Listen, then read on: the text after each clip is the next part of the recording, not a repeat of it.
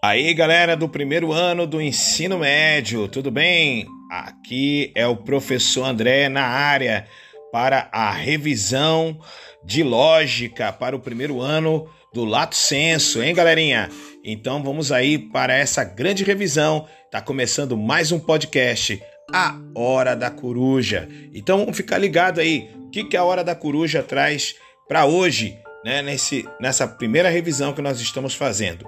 E o que é a lógica? Vamos lá, o professor André hoje vai dar algumas dicas para que você, na próxima quarta-feira, dia 24 de agosto, que vai ser o dia do nosso teste, você possa se dar muito bem no nosso teste de filosofia. Bom, vamos lembrar, gente, que a lógica é uma área da filosofia que visa estudar a estrutura formal dos enunciados, proposições e suas regras. Em suma, galerinha, a lógica serve para se pensar corretamente, sendo assim uma ferramenta do correto pensar. Lógica tem origem na palavra grega logos, que significa razão, argumentação ou fala. A ideia de falar e argumentar pressupõe que o que está sendo dito possui um sentido para aquele que ouve. Esse sentido fundamenta-se na estrutura lógica. Quando algo tem lógica, quer dizer, faz sentido, é uma argumentação que nós podemos considerar como lógica. O que foi a lógica na filosofia?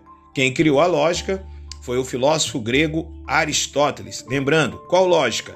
A lógica formal. A lógica matemática não é criação dele, que criou o estudo da lógica, então, nesta condição. Para ele, qualquer conhecimento que pretenda ser um conhecimento verdadeiro e universal deveria respeitar alguns princípios, os chamados princípios lógicos que nós já estudamos em sala de aula.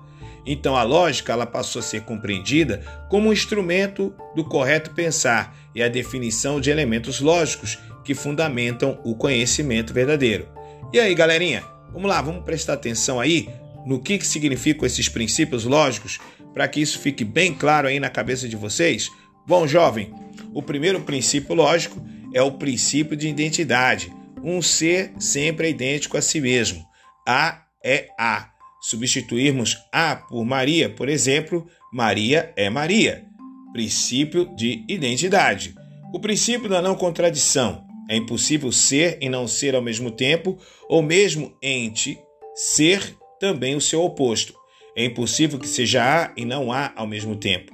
Ou seguindo o exemplo anterior que eu dei agora há pouco, é impossível que Maria seja Maria e não seja a Maria.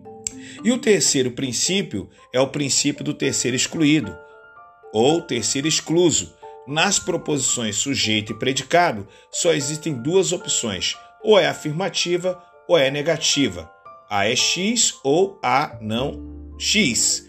Ou seja, não existe meia afirmativa ou meia negativa. Maria é professora ou Maria não é professora. Não existe Maria é meia professora ou Maria é meia não professora. Não existe uma terceira possibilidade. E o que, que nós temos que entender? O que é proposição? A proposição, que constrói justamente essas falas que estão nos princípios lógicos, é uma argumentação, é aquilo que é dito, que possui a forma de sujeito, verbo e predicado.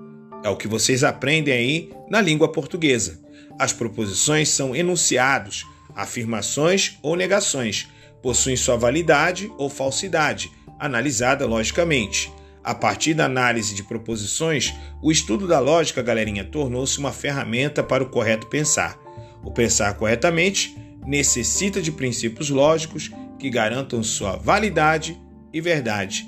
Tudo que é dito em uma argumentação é a conclusão de um processo mental que avalia e julga algumas relações possíveis existentes.